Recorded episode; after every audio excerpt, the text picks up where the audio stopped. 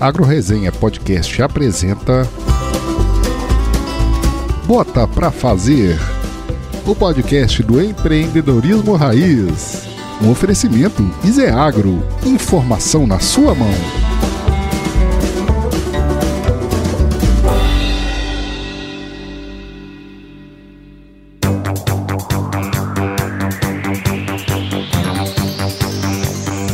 Pessoal. Seja bem-vindo, seja bem-vinda ao primeiro podcast de empreendedorismo agro, que é essa parceria tão legal que o Agro Resenha tá fazendo com o Ize Agro aqui, viu? Aqui a gente vai compartilhar histórias, insights, acertos e também aqueles perrengues aí que a galera do campo sempre passa, né? Então se prepare que a partir de agora a sua hora vai passar com o melhor do empreendedorismo rural, aquele que a gente chama de empreendedorismo raiz. E dessa vez, nesse episódio aqui, o sexto já dessa série, cara, como passa rápido, né, turma? Nossa senhora. Quem tá aqui com a gente é o seu Luiz Silva de Souza, que é médico veterinário pela Faculdade de Ciências Agrárias lá do Pará e produtor rural no município de Oriximiná, também lá no estado do Pará, desde 1960. Tem história, hein, seu Luiz? Seja bem-vindo ao AgroResenha Podcast aqui, é o Bota Pra Fazer. Uma boa tarde para todos. Gostaríamos de agradecer a oportunidade que nos estão dando agora para nós contarmos um pouco da nossa história, contarmos um pouco da pecuária na Amazônia. É eu, quando falo para as pessoas que não são da Amazônia, eu me empolgo porque digo que para conhecer a Amazônia tem que viver na Amazônia. É verdade. Não adianta vir de avião, pousar em Belém, pousar em Manaus, pousar nas capitais, tirar fotografia e ir embora. Tem que morar aqui. Mas vamos falar de pecuária. Muito bom. Ó, apresentar aqui os nossos amigos Murilo Betarello e também o Matheus Calheiros aí que gentilmente estão com a gente novamente aqui esse mês de junho. E aí, pessoal, como é que estão todos? É isso aí. Bom, é, bom dia, boa tarde, boa noite aí para quem está ouvindo, né? É um prazer agora. O convidado especial desse mês é um, é um amigo que admiro bastante, o senhor Luiz, né? E vem lá de Oriximiná, no nortão do Brasil, na divisa com a Guiana, para cima do Rio Amazonas, né? Na parte norte, da calha norte do Rio Amazonas. E aí, Matheus? Fala pessoal, tudo bem? Murilo, Paulo, seu Luiz, todo mundo que tá sujando a bota, botando pra fazer. Hoje espero que tá- esteja todo mundo com, com um açaí do lado, um tacacá e uma pinguinha de jambu que, que a conversa Ah, promete. tá ótimo. Bom demais. Já conhece a pinguinha de jambu, né, Matheus? Pô, essa é muito boa, hein, seu Luiz? Meu Luiz, tudo que não presta, isso aí sabe, viu? No campo, rapaz. No campo, se não tiver a pinga, não vai bem. A pecuária daqui da, da região, do Baixo Amazonas, porque nós temos uma- três regiões aqui. Tem o Alto Amazonas, que pega o estado do Amazonas, o Médio Amazonas, que pega uma parte do Pará e o Amazonas, o Baixo Amazonas, onde nós estamos até a foz do rio, lá no Oceano Atlântico, já entre Macapá e Belém, e Pará. Essa região é uma região muito vasta e ela é alagadiça. Aqui na região não tem maré, vocês lá no mar e vocês têm maré, nós não temos mar, nós temos mar doce, que é o, mar, o rio Amazonas, mas ele enche durante seis meses e baixa durante seis meses. Então, a pecuária de Oriximiná, daqui do Baixo Amazonas, até os anos, os anos 60, os anos 70, não, 65, ela era desenvolvida única e exclusiva nas áreas alagadas, ou seja, nas áreas que inundam de, em seis meses inundadas e seis meses fora d'água. E nesse período que ela vai, vai inundando e que vai, e vai subindo, existe um período que cobria totalmente as áreas que nós chamamos de várzeas. São todas de argila. Toda a formação de argila, por sinal, é uma terra muito boa. As pessoas que criavam gado, os pecuaristas, eles usavam um sistema que eu não sei se vocês já ouviram falar aí, de marombas. Marombas. Não. Marombas são, são, vamos admitir assim, os que estavam em melhores condições no final da, dessa, dessa era, eles tinham maromba de madeira de lei, madeiras tiradas, serradas, e faziam tipo um assoalho grande, alto, e o gado ficava lá em cima desse assoalho durante o período da cheia, que eles não podiam baixar, que não tinha terra. Era um curral de palafita. De parafita, exatamente. E aí as pessoas saíam em canoas na margem do rio Amazonas, qualquer rio que tinha aqui era lotado de capim, principalmente nós temos um capim muito bom, canarana, que era a base da alimentação, e eles, então, iam cortar o capim, saíam de madrugada, cortava capim, quando era 9, 10 horas da manhã, chegava na maromba, colocava o capim, o gado comia. Então alimentava assim, começou desse jeito. Depois foi evoluindo um pouco, e passaram a levar, aumentou a quantidade de gado, passaram a levar o gado para as margens do rio, onde a terra era alta, que nós chamamos de terra firme. Aqui nós temos dois tipos de terra. A terra firme é onde não inunda, e a várzea, onde inunda. Aí levavam para a terra firme, na, na, margem do rio, faziam um cercado grande, de acordo com o tamanho do, do lote, punha lá, levava de embarcação, de um, um barco chamado de batelão. O maior batelão que tinha aqui suportava 90 reses só. Hoje tem balsa que leva 500, 600. então, eles levavam o gado para lá e alimentavam do mesmo jeito. Iam cortar o capim na margem do rio, de madrugada de manhã chegavam. Inclusive, o nosso rio aqui chama-se Rio Trombetas, porque quando os capineiros, eram os, eram os cortadores de capim, vindo as canoas, eles tinham uma, uma, uma taboca grande, faziam, e, e sopravam de longe. O gado se reunia e já ficava aguardando eles ficavam e chamavam de trombeta, era uma trombeta mesmo. Então, por isso, do rio pegou o nome de Rio Trombetas. Era o Rio das Trombetas. Olha.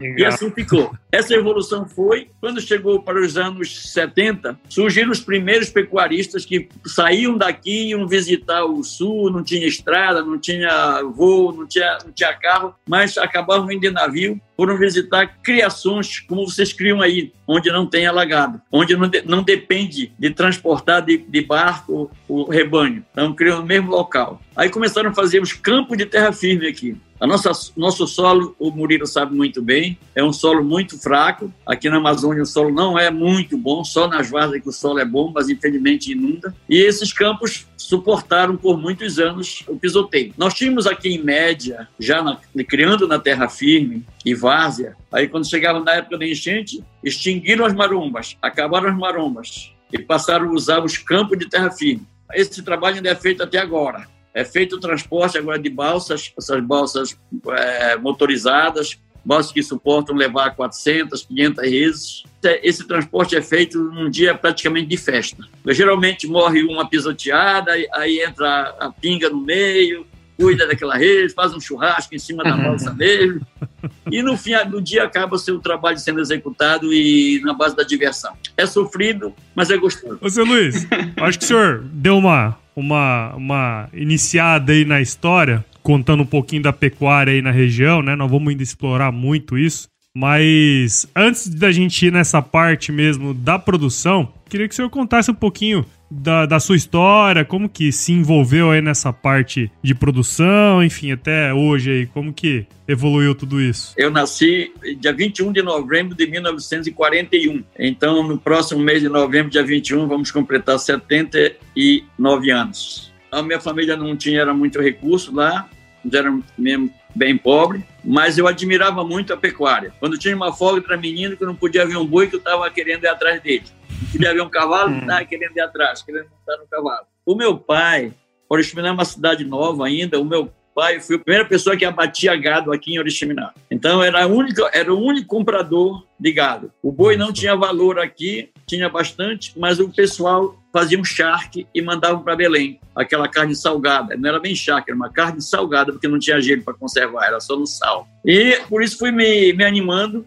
eu estudei aqui em Oriximiná uma parte, depois foi para Santarém. Eu estava em Santarém em 1964, já estudando já o ginásio científico naquele tempo, quando houve um concurso do Banco da Amazônia e eu precisava ajudar meus irmãos a continuarem os estudos. Aí que eu fiz. Participei do concurso do banco, passei e aí eu parei de estudar, recuei para ajudar meus irmãos. Aí os irmãos foram estudar e eu fiquei trabalhando no banco. No banco, eu fui logo para a carteira agrícola e logo, logo foi fazer curso para organizar os orçamentos, fazer, fazer proposta de financiamento. E nós fizemos um bom trabalho no Banco da Amazônia. Já quando eu entrei no banco em 64, é, dia 5 de março de 64, logo nos primeiros salários que eu tive, eu fazia um, uma, um planejamento do meu orçamento, eu separava 20% do meu salário para investir em pecuária. Aí eu comprava um bezerro para cá uma, e dava de sociedade de meia para outras pessoas que tinham terra. Eu não tinha terra. Aí as pessoas foram ficando. Aí fui crescendo. Todo mês eu comprava um, às vezes comprava dois, e assim foi crescendo. E eu continuei no banco. Continuei no banco. Quando chegou um período que eu consegui já um dinheiro e vendi uma loja de gado eu já tinha mais de 50 reses. Aí eu vendi um lotinho e comprei uma terra, uma várzeazinha e já comecei a criar o meu gado em 68. Em 68 eu comprei meu primeiro lote, que foi um lote assim de para começar, foi uma vaca e uma novilha só. Isso aí morando em Orixá ou morando em Belém? Não, morava em Oriximiná. Eu fiquei em Oriximiná até 87 trabalhando no banco. Passei um período em Porto Trombetas, que tem um projeto de mineração. O banco financiou o projeto de 60 milhões de dólares e eu fui nomeado gerente para lá. Fiquei lá até a conclusão do projeto, quando começou o primeiro embarque de bauxita, em 78. Aí, em 78, o banco me transfere para Belém. Como prêmio, ele me disse: agora você vai para uma capital. Aí me deram para me escolher. Eu escolhi Belém por causa dos filhos que já precisavam de estudar. Aí eu fui para Belém. Quando eu chego em Belém, em 78, eu já estava com 37 anos, eu resolvi terminar meus estudos. Aí, como já mexia com pecuária, a pecuária estava evoluindo, o gado estava aumentando, que eu não precisava vender para me sustentar. É, eu continuava investindo o meu salário, ela cresceu rápido. Quando, quando não tem despesa, é, cresce rápido. Hum. de lá eu vinha sempre visitar aqui, deixar de sociedade, fui criando sócios, sempre sociedade. Eu fazia sempre de meia. Aí eu fiz a faculdade, fiz faculdade de medicina veterinária, já direcionando para quando eu me aposentasse, vinha tomar conta do meu gado. A visão sempre foi essa. Eu sempre dizia para meus colegas, que eram rapazes jovens, de 22, 20 anos, 21, eu dizia para eles: olha, não vou concorrer a emprego com vocês. Eu tenho meu emprego, eu sou bancário. Agora, eu quero ser veterinário para tomar conta do meu gado, para poder melhorar. Então, meu objetivo era esse, né? melhorar mais. E assim fui crescendo. Quando eu fui em 85, e eu tinha muita atividade aqui na cidade, participar de tudo, já quando estava no banco, esportiva, fundei, ajudei a fundar a Lions, ajudei a fundar a maçonaria, ajudei a fundar a Associação de Pescadores, eu era pescador profissional, eu tenho carteira de pescador profissional também. Tinha muita atividade. Quando eu estava em Belém, me convidaram para ser para entrar na política em 85. Aí eu vim ser vice-prefeito, candidato a minha para ser prefeito, mas com os acordos políticos e tal, tinha outro que estava na vez, eu acabei indo ser vice. Foi vice, fomos eleitos em 85 em 88 houve eleição de novo, não tinha reeleição. Aí eu já fui candidato a prefeito, fui eleito prefeito, fiquei até 92. Nessa altura a pecuária estava tocando, continuava aumentando. Já tinha outros sócios, ia aumentar muito. o lote já estava grande, já estava com mais de mil redes. Aí, em 92, eu saí, terminou a política, eu já estava com idade de aposentar, porque eu comecei a trabalhar com 10 anos de idade numa olaria. E o dono da olaria me fez um grande favor. Ele recolheu o INSS para mim desde 10 anos. Na época podia isso aí? Podia. Não existe aquele negócio de menor não trabalhar. Menor tinha que trabalhar desde o dia que começasse a andar. Agora, se colocar um menor de 18 anos para trabalhar, ele vai, vai, vai preso o dono da empresa. É. é isso que acabou com o Brasil. Houve muito, muito abuso, muita exploração. Não era a maior parte, não. Eu acredito que não dá 20% de exploração. 80% era rentável. Muita gente agradece ter trabalhado desde jovem. Eu fui, sou um deles. Depois de terminar de ser prefeito, eu voltei para o banco. Eu completei 35 anos de serviço. Aí eu pedi aposentadoria e vim tomar conta do nosso gado. Bom, aí a coisa melhorou, me dediquei mais e, e melhorou mais agora, tecnicamente, quando chegou o, o projeto Território Sustentável e veio a, a Via Verde, aí na orientação do Murilo. Nossos técnicos vieram com muita competência. É, nós estamos criando um gado só na terra firme, não estou usando mais a várzea. O meu filho, que já recebeu uma fazenda separada, já entreguei uma fazenda para ele, está criando búfalo. Eu tinha bastante búfalo também. E ele está ele tá criando num rotacionado de apenas 12 hectares, ele está com é, 6 UAs por hectare, todo rotacionado. Então, eu tenho outro na outra fazenda. Então, essa tecnologia veio nos ajudar muito. E isso aí, nós formamos esse grupo. Quando foi para formar o grupo, são só 14. Tem muitos pecuaristas aqui, muitos. Agora está é. sendo, está todo mundo se interessando, porque estão vendo que se nós não entrar na quebra do paradigma que nós tínhamos aqui, que se dizia, o que você vai produzir? Ah, eu vou produzir leite. O que você vai produzir? Eu vou produzir carne. Era aquele negócio de boi corte ou de leite. Hoje ninguém pensa mais assim, nosso grupo já pensa diferente. Nós vamos produzir capim agora. Deixa eu só dar uma introdução desse projeto da pecuária sustentável, para o pessoal entender rapidinho. Ele é um projeto que foi patrocinado pela mineradora, né? Aí em Oriximiná, o município é um dos três, quatro maiores do Brasil, né? Ele faz, ele vai desde ali do Rio Trombetes até na divisa com a Guiana. Sim. E, e aí, acho que é 3, 4% só do município é aberto, né, seu Luiz? É, uma, é muito baixo.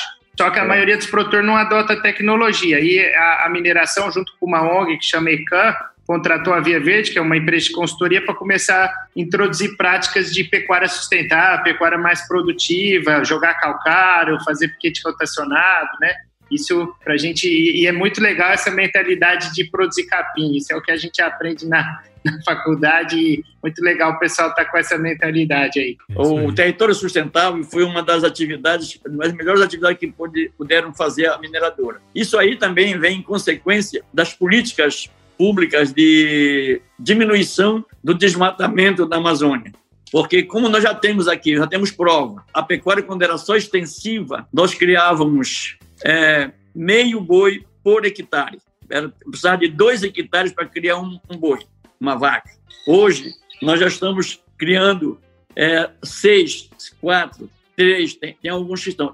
A turma do nosso projeto são quatro, são 14 pecuaristas. Mas já tem pecuaristas que estão na nossa periferia e já estão usando a nossa tecnologia porque eles perguntam, a gente vai, vai orientando também e eles já estão melhorando. Já estão melhorando. Até tem um rapaz que é até meu sobrinho, que ele participa do projeto, ele sabe das dosagens, ele vai lá, manda coletar o solo, pede para fazer análise, ele já vai já tem um tratorzinho dele, ele vai corrigindo o solo pessoal. Não se falava aqui em correção de solo, só fazia. Aqui era no sistema indígena. O índio ele faz assim, ele faz o roçado dele este ano, planta a roça dele. Quando ele acaba de colher aquela roça, a juquira, o mato, que aqui na Amazônia cresce estupidamente, já tomou conta. Ele não trabalha mais naquele local, já vai derrubar outra mata, já vai outra mata, e assim vai destruindo. E com esse sistema agora, dá um freio na, no desmatamento. Apesar de nós termos muita área na Amazônia que pode ser desmatamento, porque nós não estamos atingindo os limites, mas nós podemos evitar e fazer um aproveitamento melhor da floresta e também usando a pecuária. É, o senhor deu uma introduzida muito bacana no sistema, é, como funciona a pecuária, né? O senhor comentou como era antes, teve todo esse processo de mudança, né? Antes tinha curral sob as palafitas, né? Aí depois começou a usar as áreas mais altas e agora uh, esse pequeno grupo de produtores surgiu como uma ideia de intensificar a pastagem. E agora o senhor acabou de falar que os produtores que estão nas periferias aí de vocês também começaram a utilizar a tecnologia porque viram em vocês, obviamente, um espelho, né? Alguém para seguir. Eu acho que seria legal se o senhor pudesse contar pra gente é, quais os momentos que vocês é, olharem e falar assim, não, agora tem que mudar. Quais foram os, os eventos que aconteceram em cada um desses processos de mudança que aconteceu ao longo desses anos, né? Porque foram vários. Sair daquele sistema antigo para chegar no hoje como o senhor tá, foram vários processos de, de decisão, né? Queria entender um pouquinho isso aí. Vamos por assim, há 20 anos atrás já se falava, o governo mandava um, um, um técnico dizer assim, não, vocês têm que, que adubar, vocês têm que melhorar o solo, mas ninguém vinha fazer, ninguém vinha orientar, ninguém fazia. E era ah, vamos pôr dinheiro para fazer isso, gastavam o dinheiro e acabava e não saía nada. Então era desacreditado. Ninguém acreditava nesse, nem, nada, porque tudo era feito na, do governo. Era o governo que queria fazer. Quando reunimos esse grupo, teve até alguns que iam participar e resolveram não participar porque não tinha dinheiro para dar para eles. Houve uma, uma orientação, uma readaptação dos recursos pessoais de cada um. Eu vou só dar um exemplo do meu caso. Eu tenho uma fazenda que eu estou trabalhando nela que ela tem 300 hectares. Ela estava toda desmatada, mas o, o pasto estava se acabando. Para mim intensificá-la, eu precisei de, precisar de bastante dinheiro. Então, a orientação que foi dada para todos, e todos estão seguindo, você fazer o seu orçamento e ver quantos hectares você pode fazer por cada ano. Então, eu me dediquei a fazer 10% só da minha, só tirei 30 hectares e fiz um, um módulo com 12 piquetes e é o que está funcionando. Já estou terminando outro módulo agora e, a, e, as outras fazendas também estão fazendo assim, cada qual fazendo uma parte pequena. Então, essa orientação foi muito proveitosa, porque se você mexer com tudo, você não dá conta. É preciso de muito dinheiro, porque nós temos a grande dificuldade de, de intensificar, de melhorar o solo aqui por falta de material por falta de adubo, por falta de calcário, por falta de logística para trazer esse calcário. Nós podemos comprar gesso lá em, em, no Maranhão e trazer para cá. Lá custa R$ reais a tonelada do gesso, gesso agrícola. para chegar aqui, chega por 300 reais a tonelada. Muito caro, né? Então não tem, não tem suporte. Mas voltando ao, ao, ao pessoal, a dificuldade. Quando nos reunimos, todo mundo dizia, mas isso não dá certo, isso é só blá blá blá, isso é blá blá blá. Não, não dá, porque tem um projeto que nós podemos olhar. Aí o, a ECAN, com a Mineração Rio do Norte, bancaram uma visita nossa a Paragominas, que lá tem um projeto igual esse. Lá começou com 10, quando nós fomos lá só já tinham 4, porque houve umas desistências, umas falta de interesse do, do, das pessoas. O nosso grupo começou com 14 e continua com 14. Saiu um, mas entrou outro no lugar. E tem gente querendo entrar e não está havendo uma abertura porque custos vão ser, vai, vai alterar e agora está com essa recessão de, de recursos, então estão segurando. Mas a, a turma da periferia nossa está interessada em melhorar porque já viram os nossos resultados. Tanto na parte ecológica, como desmatamento diminui, como no melhoramento, na diminuição dos custos nós estamos trabalhando bastante com cerca elétrica aqui, já não se fala mais em cerca tradicional. Uma cerca de, vamos supor, de 500 metros que se fazia e tinha que usar uma estaca por cada metro, seriam 500 estacas. Agora se faz uma estaca por cada 20 metros. E o boi respeita mais do que a cerca tradicional. Então, é uma mudança que, se você for analisar profundamente, você vai dizer: esses caras são doidos, fizeram um negócio, viraram de perna para o ar estão uhum. andando bem. Ou melhor, nós estamos andando de perna para o ar e agora nós estamos em pé. Agora nós estamos caminhando certo. É, seu Luiz. Sempre quando alguém chama o outro de doido, quer dizer que está indo para o caminho certo, né? Especialmente para quem empreende, né? Sabe aquela dúvida sobre pragas, doenças, agroquímicos e sementes que sempre aparece? Pois é. Então baixe agora o aplicativo da Izeagro e tire todas as suas dúvidas de graça na plataforma. Ô, seu Luiz, e, e, nesse, nessa jornada sua, né, que você comentou que teve uma experiência dentro de um banco, que você tem toda essa, você teve essa visão, né, de um, de um mercado financeiro. O que, que o senhor sentiu que isso auxiliou nessa tomada de decisão? Ver como que eu consigo ser mais sustentável? Como que o negócio gira e fecha no final? O que, que essa experiência ajudou você e os produtores da região a ser mais rentável? O que eu aprendi do banco, a primeira coisa foi ser honesto. Eu era tesoureiro geral do banco quando eu vim para a política. Eu era tomar conta de todo o dinheiro do banco lá, no, lá em Belém. E eu sempre dizia para a turma, olha, a primeira coisa que você tem que ser é honesto. Se você não for honesto, você vai só pensar em enganar alguém. Isso vai perder seu tempo. Não perca seu tempo procurando enganar as pessoas perca seu tempo, sim, trabalhando para que você possa melhorar. Então, do banco, eu trouxe a experiência da honestidade e também de você se programar, você fazer seu, seu orçamento, determinar certas metas e atingi-las. E nem toda meta você sabe que a gente não atinge. A gente pensa em fazer uma coisa e às vezes não chega. Mas sempre perseguir todas as suas metas. Trabalhar sob meta. Se você não tiver metas, você não chega lá. Então, essa experiência do banco me trouxe para a pecuária. A nossa aqui é essa. Eu estou, por exemplo, com esses 300 hectares de, de uma fazenda, e já trabalhei 60, e agora em setembro vou começar a trabalhar o resto. Já estou querendo levar as 240 só de uma vez, metade agora, porque já tem recurso, já está me dando rendimento para que eu possa reinvestir no local. E quando ela atingir a plenitude, aí ela vai ficar altamente rentável, não vai ser só sustentável, ela vai ficar rentável. Legal. Essa é a experiência que eu trouxe do banco para a pecuária. Show de bola. E seu Luiz, uma outra coisa assim que eu achei muito, muito legal que o senhor contou, né? Senhor falou assim, é, agora, eu trouxe do banco toda essa questão do planejamento, execução de metas, perseguição de metas, né? E lá no passado, o senhor falou na, na sua fala que todo mês o senhor guardava 20% do seu dinheiro e comprava um, um, um animal, foi trabalhando na base da parceria, porque o senhor não tinha terra, e foi crescendo devagarzinho, né? Hoje o senhor trabalha, vive com a pecuária e tudo mais. Queria entender um pouco do senhor esse processo, né? Porque assim, Óbvio que todo esse planejamento vem, vem do senhor, mas como que foi especificamente essa ideia, de onde surgiu, né, de começar a trabalhar com parceiros? Porque eu acho que isso é uma, uma coisa muito, muito interessante que muita gente faz hoje, né? Era uma necessidade, porque eu não tinha terra. E tinha pessoas amigas, não, deixa aqui de meia comigo, aí nós vamos. Ele já criava junto com os deles. O problema, nós temos um problema muito sério aqui na Amazônia, seríssimo, por sinal está até rodando lá pelo Senado, parece que ontem aprovaram no Congresso uma legislação para cá, para a Amazônia, sobre regularização fundiária. Nós temos muita dificuldade de regularização fundiária aqui. Não funciona nada. Você tem, você tem, eu tenho terras, por exemplo, que eu já comprei de terceiros, vim comprando, comprando, terra que tem mais de 100 anos de uso e não tem título.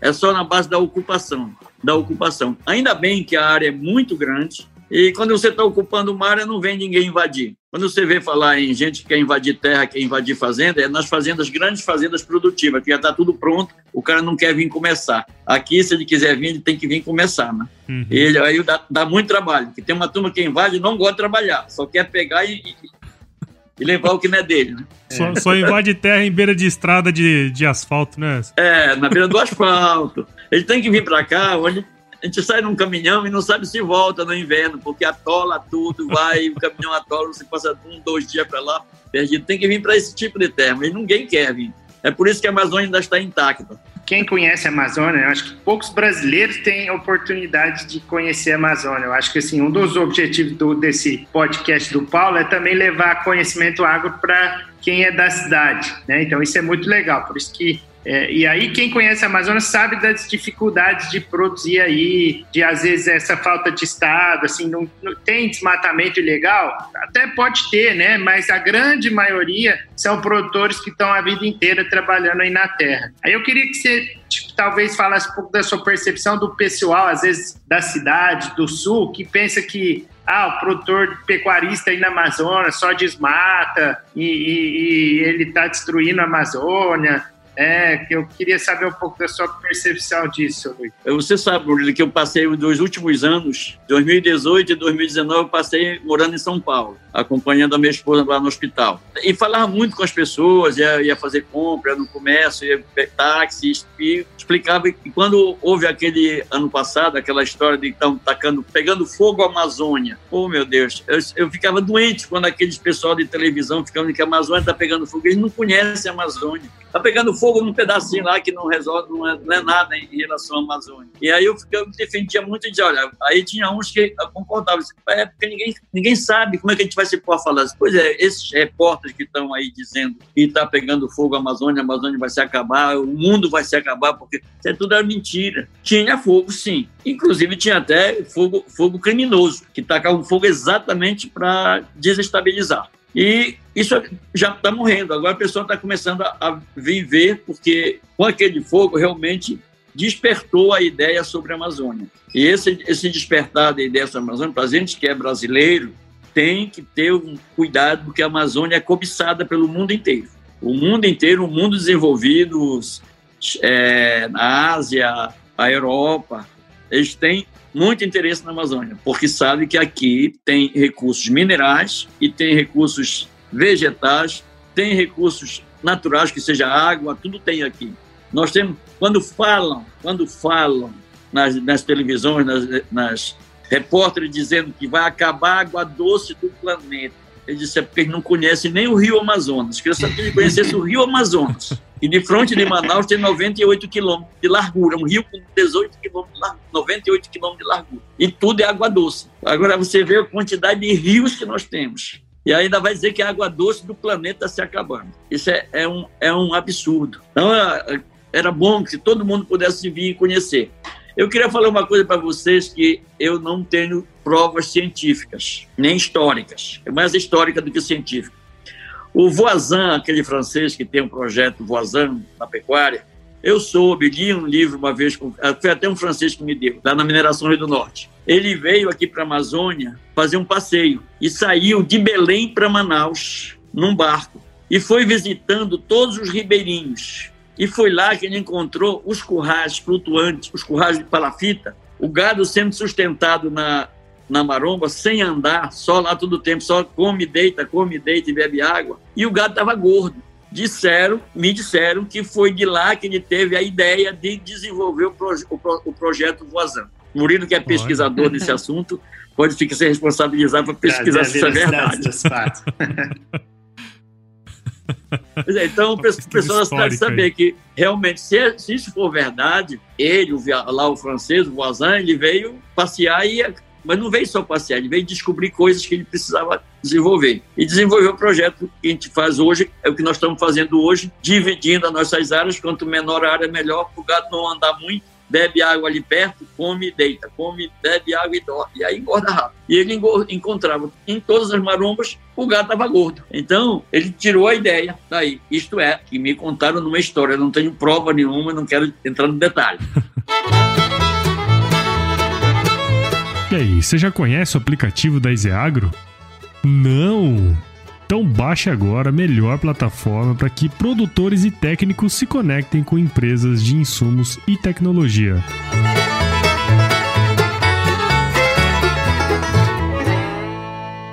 Oi, seu Luiz. Falando um pouquinho mais do presente, né? O senhor comentou aí que é, através do projeto, junto com o pessoal da mineradora, vocês, os 14 produtores aí, estão trabalhando a parte de intensificação e produção de pasto, né?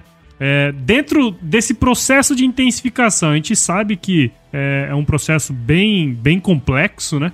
Dentro desse, desse processo de intensificação que vocês estão passando aí agora, o que, que o senhor enxerga como maior dificuldade, levando em consideração estar aí no meio da Amazônia? Bom, nossa maior dificuldade é logística para trazer os materiais necessários para a implantação de uma intensificação rural porque nós não temos produção de ureia na região, nós não temos produção de calcário, nós não temos fósforo, nós não temos potássio, os elementos químicos nós não temos. Tem que buscar longe, importar. Um dia desse eu vi um navio, aquele navio que houve uma confusão aí que ficou preso, ele tinha vindo cheio de ureia lá de, do, do, lá de Israel. Então, será que toda essa ureia vem de fora? A Petrobras não produz ureia no Brasil. Então não existe, não está havendo uma política pública de que esses produtos necessários para cá, para a região amazônica, para você diminuir o desmatamento, seria o governo teria que dar uma, uma olhada com muito carinho e, e facilitar através de estradas ou transporte ou até mesmo logístico para que esse produto chegasse aqui mais barato. É como eu falei, o gesso agrícola lá no Maranhão custa 46 reais uma tonelada. Se a gente for buscar numa carreta com 35 toneladas, para chegar aqui, as estradas não aguentam. Tem que trazer os poucos, de 20 toneladas. Aí vai, vai chegar por 300 e, 340, 350 reais uma tonelada. Aí não tem, não tem, não tem, não dá para dar lucro imediato. Pode até dar lucro, mas é, é no prazo de 8 a 10 anos, porque depois que feito todo o processo de correção do solo, e manutenção do pasto, você vai ter um pasto perene, vai ter uns 10 anos que você não vai ter despesa. Aí você vai buscar o que você gastou. Mas é muito sacrifício. O maior sacrifício para nós, do nosso projeto de Deitado Sustentável, se tivesse, nós tivéssemos o fósforo, nós tivéssemos o potássio, nós tivéssemos a ureia e o calcário aqui disponível, não digo para dar, não, o governo tem que dar nada. O governo tem que facilitar para que o produtor trabalhe. Não tem produtor que não queira trabalhar. Todos querem trabalhar. Às vezes não tem condições de fazer nada, porque não consegue desenvolver uma, um, um raciocínio de começar devagar. Ele sempre quer começar por tudo. Então, tem que ser lentamente. Para mim, você tem que eleger uma quantidade, uma área certinha para você começar e fazer ano a ano. Eu, apesar de estar com meus 78 anos, ainda vou viver mais uns 20 para acabar de intensificar o meu projeto. É, eu acho que até pra gente prosseguir aqui, eu acho que a história do senhor é muito inspiradora, né? Porque diante de todas essas dificuldades, é, se você parar pensar em 30, 40 anos, o, o, tanto que a pecuária teve que mudar aí na região do senhor, é, talvez tenha sido muito mais do que em outras regiões, né? E aí é justamente isso que o senhor falou, né? O senhor falou que ainda vou viver aí mais 20 anos para ver meu projeto acabar, né? E qual que é o futuro que o senhor espera aí para frente? Você e, e o senhor e também todos os produtores aí da região? O que, que vocês estão almejando aí para o futuro? A, a, turma da pecuária está, estão almejando que nós vamos conseguir estabilizar, fazer uma produção sustentável, rentável, né? eu não digo nem sustentável, rentável, e ter uma vida melhor. Tendo dinheiro, para você poder passear, conhecer o sul, buscar os amigos para virem visitar, ter coisas boas aqui na região, para poder os amigos virem tomar uma cachaça com, com, com jambu aqui. Aí, ô Matheus, já tem o um convite pra você aí, cara. Ó, já tá na... passando tudo isso, eu vou subir pra, pra o Chiminá conhecer aí o... Olha, Matheus, Matheus, pega uma carona com, com, o Murilo quando a turma da Via Verde voltar a fazer os encontros aqui, que não vai ter, vai ter dia de campo, vai ter... Já, já tem essas festas, já tem umas festas bonitas que a gente já faz em cima desse projeto. Tem que divertir também, né, seu Luiz? Nós temos tem feito umas, uma, um dia de campo muito bons, bons mesmo. O pessoal convida. Aí é que a turma da periferia vai e vê e acredita. Então, sempre eles perguntam: ah, mas o governo não vai, não tem, os bancos não emprestam nada, ninguém quer dinheiro de banco. Não se meta com bancos, senão você se aperreia. Vamos trabalhar com o que nós temos. Você tem força para trabalhar, então vamos trabalhar com o que nós temos. E, é, reserva aí 10% ou 20% e vamos começar todo ano fazendo um pouquinho, você chega lá. É, o processo de começar pequeno e pensar grande não tem jeito, né? Acho que talvez para todo empreendedor isso aí vale muito a pena, né? Um empreendedor grande, um grande, ele teria que correr num banco, fazer um, mega empréstimo lá e vai mobilizar máquinas, vai mobilizar é, transporte para trazer materiais, porque não tem o material aqui necessário para intensificar. Uh, se viesse um desses, não tem, não tem problema. Eles tiver condição de fazer, não sou contra. Eu só a orientação que eu digo é que quem não pode fazer grande, começa pequeno. Eu tenho um exemplo, nós temos um exemplo no nosso, no nosso projeto. Participa do projeto uma filha minha que é médica, tem uma fazenda, Murilo conhece bem, visitou várias vezes a fazenda dela. Ela mora na Holanda. Olha. Ela administra lá da Holanda melhor do que muita gente no Brasil inteiro, hein? pois é.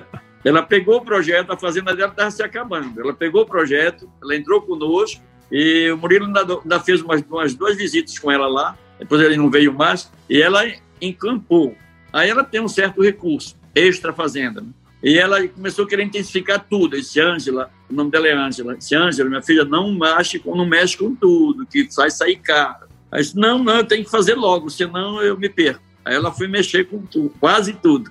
Quase se aperreia. Teve que vender gato, teve que vender vaca para poder bancar os despesas. Mas ela se, se preparou, comprou trator, comprou aí. Ela está com uma fazenda muito boa. Uma das melhores gado que tem na região é o dela, melhor do que o meu. E ela não mora aqui mora na Holanda. Ela vem de seis em seis meses aqui. Olha Agora o pessoal sempre diz, ela está longe, o olho do dono é quem engorda o boi, continua valendo. Não pense que ela não está vendo o gado dela quase todos os dias. Ela implantou sistema de monitoramento. Os, os vaqueiros dela todos têm celular para filmar. Ela manda tirar fotografia todos os dias. Ele manda um relatório até as nove da manhã. Eles mandam um relatório para ela lá para Holanda. O gado dela é todo controlado, numerado, tudo inseminado. Ela trabalha só com IATF. Ela não tem garrote. Que legal. É um exemplo para nós aqui. É um novo jeito de, de gerenciar né, o, o negócio, né, seu Luiz? É. Ele, ela tem um marido também que é muito, muito é, cuidador de, de, orçamento, de planejamento. Ele é diretor, ele é diretor ou presidente do banco lá na Holanda. Ele mora lá na Holanda. Ele vem uma vez por ano aqui. Quando ele anda aqui na rua, você pensa que é um mendigo. Hum. anda de sandalinha, anda de bermuda tudo sujo. Ele disse, não, não, não, não posso. Ele fala rápido, assim, não, não, não, ninguém, não posso saber que sou eu que estou aqui. é, muito legal. Legal, pessoal. Acho que, O Paulo perguntou um pouco disso, mas qual que você acha que são as maiores necessidades aí que, que poderia o pecuarista da região ter como apoio que você acha que, que daria o melhor empurrão? O que você acha que falta para virar essa chave igual vocês viraram, ou que, que vocês estão na busca, né? Não está tudo resolvido, ainda está com muito trabalho, é? Mas o que, você acha que, que falta para virar em grandes escalas?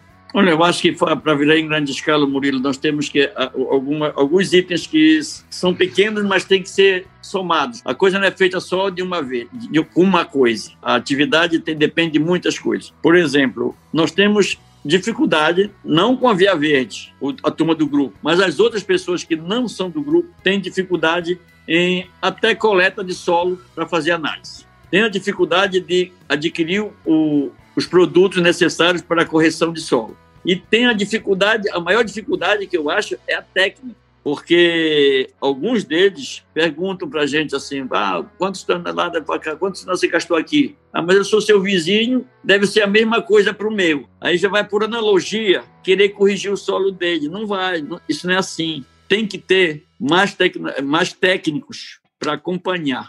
E essa parte, não sei se seria alguma, se daria alguma política pública ou se alguma empresa se interessasse em vir se implantar e montar um laboratório de solo, que é, não é lá com essas coisas, e com esse laboratório dar toda a orientação, com corpo técnico. Vamos supor, a Via Verde é contratada pela, pelo território sustentável, mas de repente a Via Verde quer se implantar aqui e oferecer essas tecnologias, eu tenho certeza que a pecuária dá mais um salto e grande. E não é, não vai levar desvantagem quem investir nesse sentido, porque quem vai investir tem que ter conhecimento do assunto, tem que conhecer, saber como lidar com o solo, saber como dar orientação, dar as palestras para as pessoas que estão interessadas. E com isso, com certeza, vai desenvolver, aumenta mais. A, a prova é, se você for somar o nosso grupo, nosso grupo, estão todos bem. Eu fico espantado com aquela senhora, dona, os dois não sabem, mas o Murilo conhece, a dona Zélia. Era uma pessoa que tinha, acho que, dez vaquinhas lá que tirava leite. E o pasto dela deixava muito a desejar. Ela intensificou uma parte, ela está dando show de pasto agora, já tem um triplo de vacas, já está fazendo queijo, está vendendo leite, está fazendo um mercado interno muito bom já aqui em Oriximiná. Já, é já é a dona Zélia, não é mais a, aquela Zélia que só vivia chorando. Ah, meu capim não nasce, só dá cerrado, qual é o veneno, qual é o veneno para cá? Veneno é bom para controlar, mas o melhor é adubar. É isso aí. Muito então, daí, eu acho que é por aí que a gente tem que. O caminho vai ser por aí. Eu gostaria que os dois viessem num passeio junto contigo quando vier, Murilo. Trazer eles Eles são bons aí, ó. É, eu, eu, eu topo, hein? Eu topo, hein?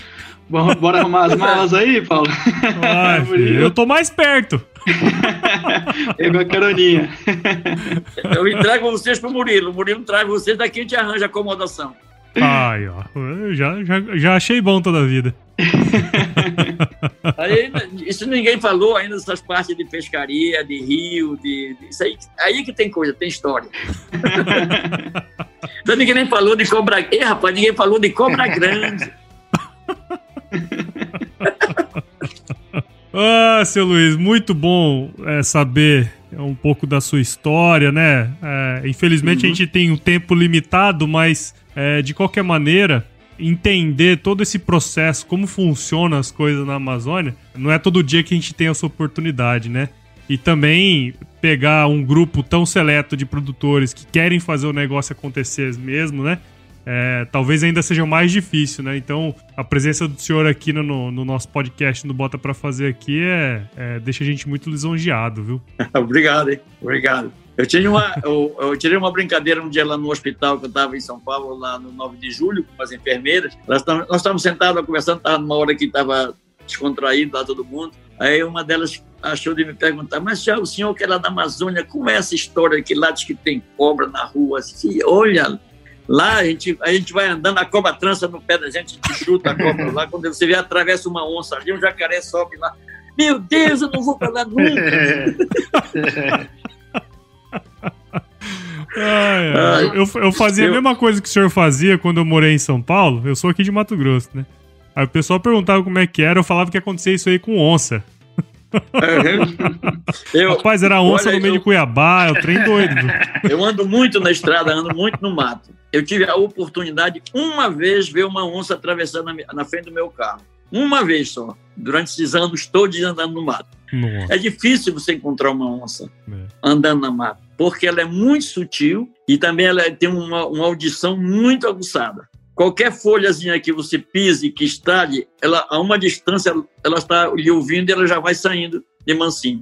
Tem muitas histórias, a gente gostaria de escutar muito mais histórias, mas agora nós vamos entrar no, no último bloco aqui, seu Luiz, que a gente Sim. todo mês a gente, é, no final dos episódios, a gente, cada um de nós dá uma contribuição aí, alguma dica de leitura, um filme ou qualquer coisa nesse sentido, né?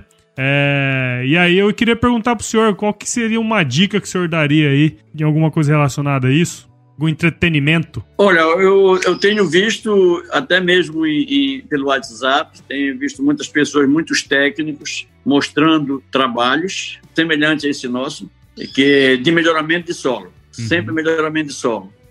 E se as pessoas procurassem ver os programas, até mesmo das televisões, que elas têm os programas rurais, tem a Globo, tem a Bandeirante, tem a, acho que a Record também tem agora, uma parte que é rural. E eles têm determinados programas que são instrutivos, educativos, eles podem, podem assistir.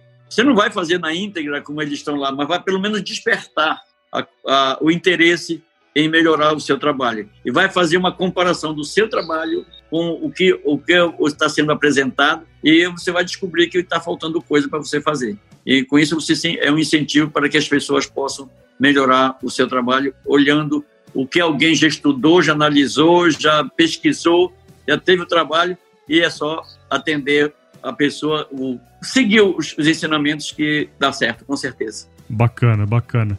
Agora vamos passar a palavra aí para o Matheus. Matheus, qual que é a sua dica valiosa aí desse mês de junho? Dica valiosa aí no, indo assim no, nos conhecimentos que o Luiz comentou de, de juntar um dinheirinho, economizar, pensar lá na frente.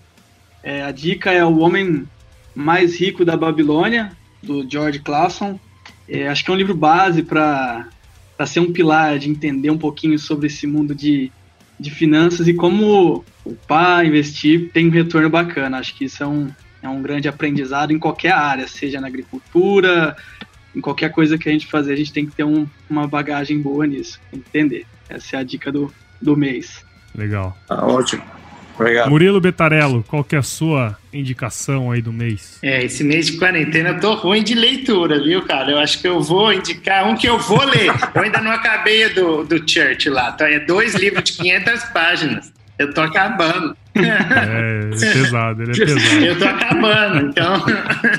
Mas o próximo que tá na lista é um do encantamento do cliente, que é a história das apps, que foi comprada pela Amazon aí.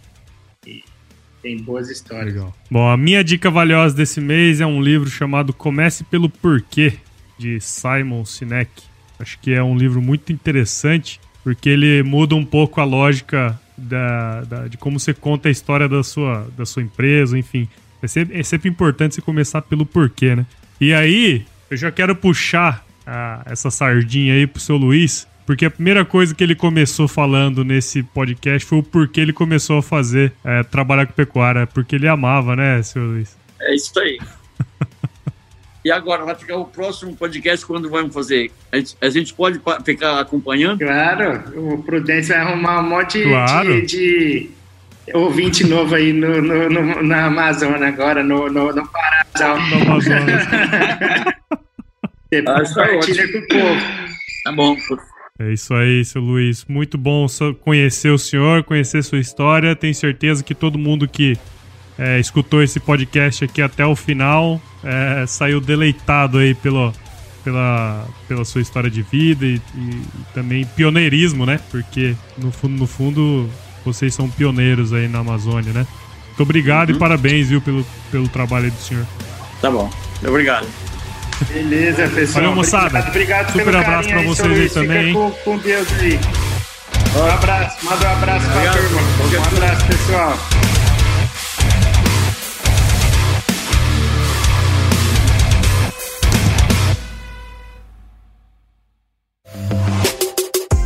Mais um produto com a edição Senhor A.